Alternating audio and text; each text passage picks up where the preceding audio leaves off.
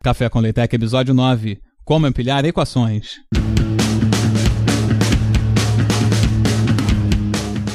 Bem-vindo ao Café com LaTeX, o podcast criado para ensinar você a produzir textos com qualidade profissional usando LaTeX.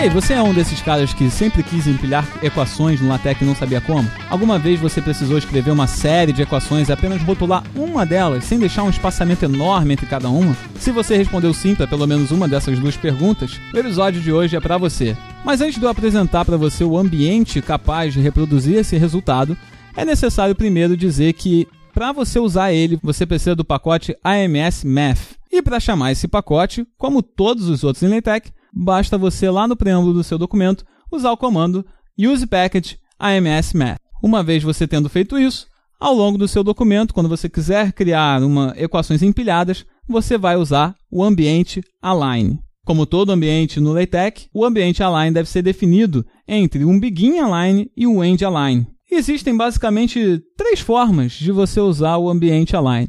A primeira delas é se você não quiser numerar equação nenhuma. Para isso, basta você usar o align com um asterisco. Se você fizer isso, nenhuma das equações que você usar no align serão numeradas.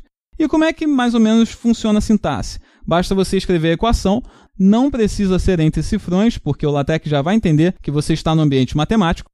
E toda vez que você precisar pular linha, você vai usar contrabarra dupla. Então você vai escrever lá contrabarra, contrabarra, ele vai entender que você vai pular uma linha. Onde você quiser que as equações sejam alinhadas, você usa o E comercial. O E comercial normalmente fica lá no número 7 e você ativa ele usando Shift mais o número 7 e aí ele vai escrever aquele Ezinho comercial. Usando esse caractere, você está indicando para o LaTeX onde, qual parte da equação você quer que esteja alinhada uma com a outra, para que fique da melhor maneira possível de acordo com o raciocínio que você quiser passar no seu texto. Caso você deseje que todas as equações sejam numeradas, basta você simplesmente usar o align sem o asterisco. E aí todas as equações do seu empilhamento serão numeradas. Uma vez que você irá numerar todas as equações, é interessante também que você as rotule para referência cruzada dentro do seu documento. A última maneira de você fazer é caso você não queira numerar todas as suas equações, apenas algumas. Eu estou seguindo um raciocínio e uma das equações, por exemplo, é mais importante do que as demais. Pode ser inclusive o resultado que vem de uma série de outros raciocínios e você só quer numerar esse resultado.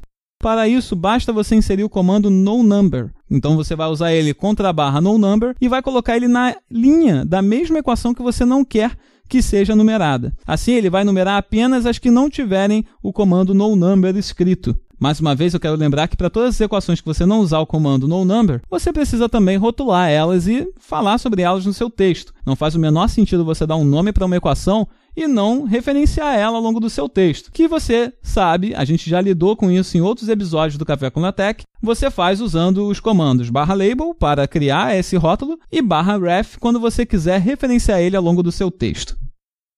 E é basicamente isso que eu gostaria de trazer para você no episódio de hoje. Hoje é um episódio um pouco mais curtinho, trazendo apenas uma dica caso você tenha tido algum problema. Quando precisou empilhar equações, escrever matrizes ou qualquer tipo de empilhamento de equações, o Align serve para isso eu incentivo você que você passe lá no roteiro desse episódio e comente se você gostou do episódio, se o episódio está sendo útil para você, ou se você teve alguma dúvida, teve algum erro, ou pensou em alguma outra maneira de usar o Align que a gente não abordou aqui nesse programa. A ideia é que você participe nos comentários para que esse programa seja cada vez mais útil, não apenas para você que está aí me ouvindo, como para qualquer pessoa que possa, por exemplo, procurar no Google e cair nesse post lá no nosso site. A sua dúvida ou até mesmo a sua ideia de melhora desse episódio pode muito bem ajudar alguém que está passando por um problema ao experimentar o LaTeX. Então passa lá, dê a sua contribuição, não deixa a gente aqui só falando sozinho para você.